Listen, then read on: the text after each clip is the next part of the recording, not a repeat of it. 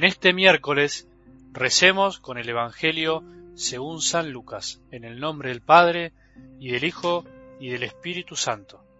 Jesús convocó a los doce y les dio poder y autoridad para expulsar a toda clase de demonios y para curar las enfermedades, y los envió a proclamar el reino de Dios y a sanar a los enfermos, diciéndoles, No lleven nada para el camino, ni bastón, ni alforja, ni pan, ni dinero, ni tampoco dos túnicas cada uno.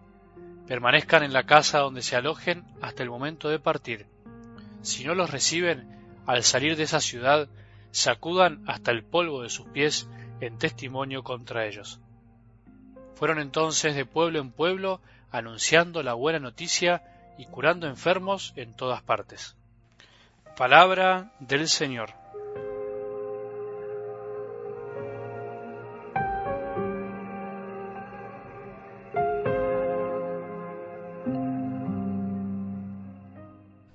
Ustedes ambicionan y si no consiguen lo que desean, decía la carta de Santiago en la segunda lectura del domingo, un poco relacionado con el Evangelio también.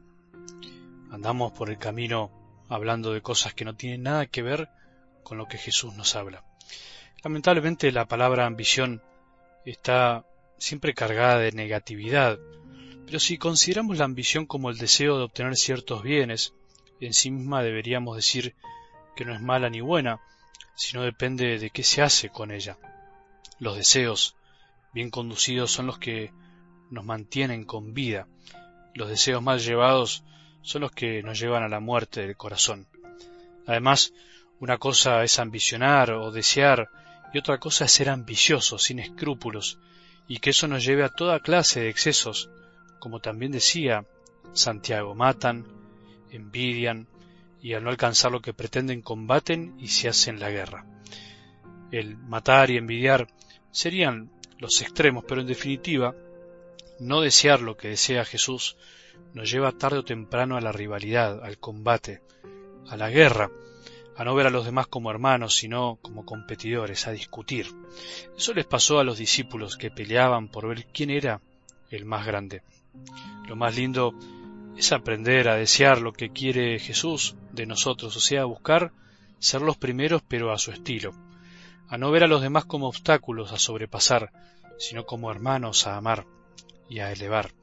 Si todos ambicionáramos amar a los otros, discutiríamos mucho menos, evitaríamos cientos de peleas y problemas en los ambientes en donde nos toca estar. La ambición desmedida en medio de este mundo competitivo es entendible. Ahora, la ambición olvidadiza de, los consejos de Jesús dentro de la iglesia, de sus discípulos, es la que no podemos aceptar y debemos tratar de estirpar. No podemos andar por el camino de la vida siguiendo a nuestro Maestro, luchando por ser los más grandes sin comprender la grandeza que nos propone Jesús. En algo del Evangelio de hoy, Jesús convoca a doce personas, a doce de carne y hueso, bastante normales como vos y yo, a los doce que él quería y a los cuales les dio el privilegio de que lo conozcan durante algunos años para que conociéndolo, amándolo, puedan hacer lo mismo que él y continuar su obra en el mundo. ¿A qué cosas te preguntarás?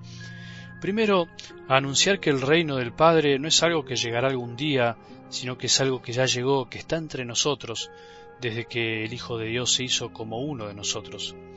Segundos, a luchar contra el malo, contra aquel que busca que por todos los medios posibles evitar que el hombre se haga humilde para comprender estos misterios. También a sanar las enfermedades físicas como signo de aquellas enfermedades que nos impiden recibir el mensaje del reino de Dios Padre. La tarea que Jesús les encomienda a estos hombres es la tarea encomendada a la Iglesia, a la Iglesia de todos los tiempos, también la que nos encomienda a nosotros en este mismo momento, los apóstoles fueron las columnas de la Iglesia, los hombres que gracias al poder dado por Jesús pudieron continuar su obra y gracias a ellos esta obra puede extenderse por todos los siglos. Vos y yo de alguna manera también, no te olvides, somos apóstoles, también somos piedras vivas de este gran edificio que es la Iglesia.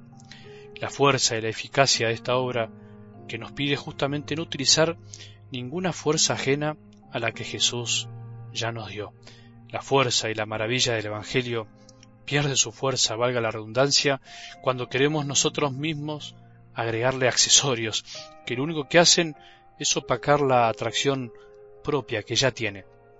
Por eso Jesús los manda casi sin nada, los envía a ellos mismos y con la fuerza de su palabra, y les manda que eviten llevar cosas que les puedan hacer pensar que gracias a esas cosas la palabra será más eficaz. Esa es la gran tentación de siempre. Todos deseamos eficacia y éxito en las cosas que hacemos. La Iglesia de todos los tiempos siempre deseó que el Evangelio penetre todas las realidades en todos los hombres. Sin embargo, muchas veces vivimos frustrados o entristecidos cuando pensamos y ponemos todas nuestras energías en los medios para evangelizar y no en la fuerza misma del Evangelio, que es justamente, como dijimos al principio, no aplicar ninguna fuerza externa, anunciar y anunciar con lo que somos y tenemos, anunciar la palabra de Dios que es viva y eficaz en la medida en que nosotros la vivimos y en la medida que ya fue eficaz en nuestras vidas. Además, la eficacia del anuncio del Evangelio es la mayoría de las veces casi imperceptible. Crece en el silencio de las noches, crece en el silencio de los corazones y jamás va a ser anunciado con bombos y platillos en la televisión. Mucho se habla de estas cosas, de que la Iglesia debe saber anunciar el mensaje de Jesús, de que nosotros tenemos que saber utilizar distintos medios de comunicación para llegar mejor al mundo.